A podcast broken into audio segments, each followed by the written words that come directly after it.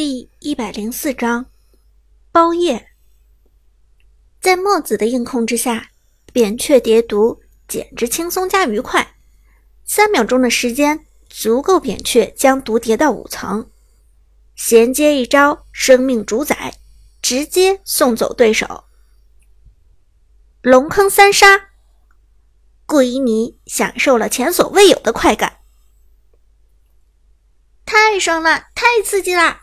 苏哲，你的技术简直太好了！顾依妮满足的大声喊叫，丝毫不顾及咖啡馆里其他人投来的目光。苏哲浅浅一笑：“这就爽到了，你的爽点也太低了吧？”顾依妮笑着说道：“我之前没什么经验嘛，当然容易爽到啦。”放心，接下来只会让你越来越爽。苏哲保证道：“龙坑一波小规模团灭，接下来苏哲就开始带领队友中路频繁叫团。有了经济碾压之后，苏哲方面的推进势头简直不可阻挡。墨子配合扁鹊远程消耗，很快就逼近了中路高地。凯魔化之后，冲上去强行开团。”苏哲的墨子跟上，塔下大柱三人配合扁鹊狄仁杰一番输出，高地塔直接拿下，顺势推爆水晶，爽痛快！放下手机，顾依你开心地说。苏哲端起咖啡喝了一口，微笑问道：“怎么样，过瘾了吗？这下不再痒了吧？”嗯，过瘾了。顾依妮一张俊俏的脸庞泛起绯红，刚才激战带来的余温显然还没有过去。她轻轻活动了一下手指，忽然意犹未尽的说道：“不过我还没挖够，还想再玩一会儿。”这并未出乎苏哲的意料，赢了之后想乘胜追击，乃是人之常情。还想玩扁鹊吗？嗯，这个大毒奶真的很好玩。顾依妮点头说道：“你还用墨子吧？你定住了，我再叠毒，这样操作起来简单一点。”好，那就听你的。苏哲点头说道：“毕竟顾依你是顾客，顾客就是上帝。”于是很快两人。第二局排位开始，苏哲依然选择墨子，而顾以你则还是扁鹊。两个人第二次配合，默契值比第一局高了很多。开局就开始到处搞事情，一直搞到对面水晶被推爆。比赛结束，苏哲看了顾以你一眼：“还来吗？”“来来来。”于是，第三局、第四局、第五局、第六局，整个咖啡厅里充满了两个人的低呼：“苏哲，快奶，快奶，快奶！你的奶呢？”顾以你，快射，快射，快射！你倒是射啊！两个人污到极致的对话，让咖啡厅的顾客和服务员频频侧目，简直不知道这对少男少女窝在一起搞什么幺蛾子。最后打到不知道多少局，苏哲的意识都有些模糊了，完全靠着本能在操纵游戏。在这样的状态下，还风骚的在对面野区拿下三杀。这时，一个礼貌的声音在旁边响起：“对不起，我们要打烊了，二位能不能？”苏哲回头一看，这才发现咖啡店里已经空无一人，连灯都关的差不多了，只剩下自己和顾以你这里的灯光还亮着。几点了？苏哲下意识问道，印象中。这家咖啡馆打烊时间很晚，现在是十点五十五分，我们十一点正式打烊关门。服务员很耐心的解释道：“我去，十一点了。”苏哲这才如梦方醒，连忙对身旁顾依你道：“快快快，中路推爆水晶，赶紧结束！都十一点了，宿舍回不去了。宿舍晚上九点半就正式宵禁。”苏哲显然晚了太多，之前代练都是三个小时，今天双排居然投入的打了将近五个小时。终于在苏哲的带动下，对方水晶被推爆。这时候，顾以你的账号别推塔推我已经晋升到了铂金一，只要再赢几场就可以渡劫升到钻石了。而段位到达钻石之后。将会开启征召模式，之后的对局多少就显得专业一些了。哎呀，怎么这么早就打烊了？我看别家的咖啡馆都是二十四小时营业的嘛。就差一点可以升到钻石，顾以你不想再等明天。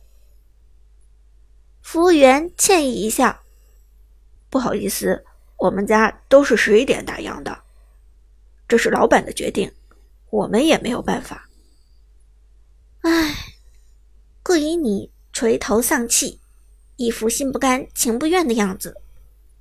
再赢三场就能上钻石了，关键时刻怎能停下？话说到这里，顾以你眼前一亮。对了，苏哲，你刚才说什么？啊？苏哲一愣，挠了挠后脑勺，说。赶紧推爆水晶，结束游戏。顾以你连连摇头，不对不对，不是这句。那就是苏哲琢磨了一下，说道：“已经十一点了，我回不去宿舍了。”对对对，就是这句。宿舍宵禁了，你回不去了，对吧？顾以你坏笑一声。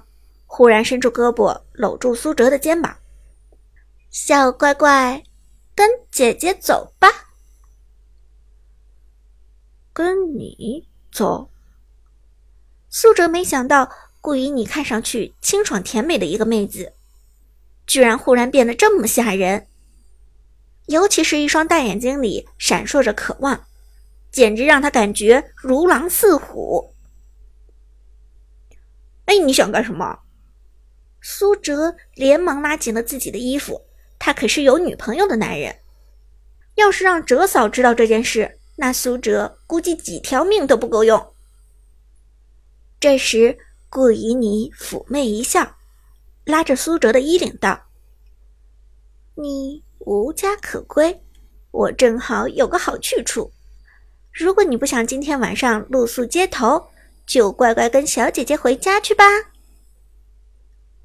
我，我，苏哲连忙摇头。三更半夜孤男寡女的，我看还是算了吧。我不行，找个网吧待一宿得了。这怎么可以？我晚上找你还有事呢。顾以你语气暧昧的说：“人家还差一点点就上钻石了。”你还不帮人家上一下？苏哲这才恍然大悟，哦，原来你是想让我上夜班啊！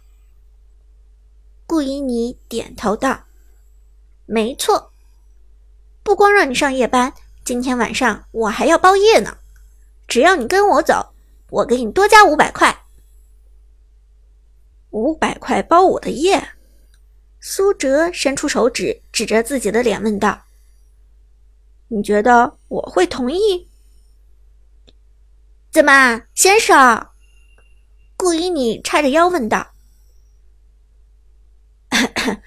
苏哲咳嗽一声，毫不犹豫的说道：“我还真就同意了。走去哪儿？我爸在学校旁边有一个闲置的房子，想租，一直没有租出去。反正那里也没有人住，咱们去那里住一晚吧。”顾以你道，苏哲点点头，现在也没有别的办法，只好听从顾以你的安排了。好，这就去。说到这里，苏哲又特别提醒道：“不过这件事情你可得保守秘密，别让别人知道了传闲话。”那当然啦，顾以你两手一摊说道：“你觉得我是会让别人知道我和男生过夜的吗？”这倒也是。苏哲点点头。顾以你虽然是个闷骚少女。但闷骚不代表完全不顾及自己的名誉。商量好了去处，两个人从咖啡馆出来。这时，两人才发现外面居然下起了小雨，小雨淅淅沥沥从天空中落下。现在的季节已经是初冬，再过几天就是下雪的时候了。这一场雨打在身上，冰冷冰冷，简直让人。寒入骨髓，惨了，居然下雨了。苏哲轻轻抖了抖头发，将刚刚覆盖在头上的水珠抖下去。而顾以你更是冻得瑟瑟发抖，顶着书包绝望地说：“天哪，简直要冻死我了！”看到顾以你在雨中凌乱，苏哲。很有绅士风度的将外套脱下，递给了顾以你。给你，穿上。顾以你受宠若惊，抬头看着苏哲问道：“不是吧？你人这么好？”苏哲浅浅一笑：“你是顾客，顾客是上帝，我当然不能让上帝冻着，不是？”顾以你犹豫了一下。终于还是接过了苏哲的外套，穿上衣服之后，顾以你冷不丁抱住了苏哲的胳膊。你也不能冻着，一会儿还得帮我上钻石呢。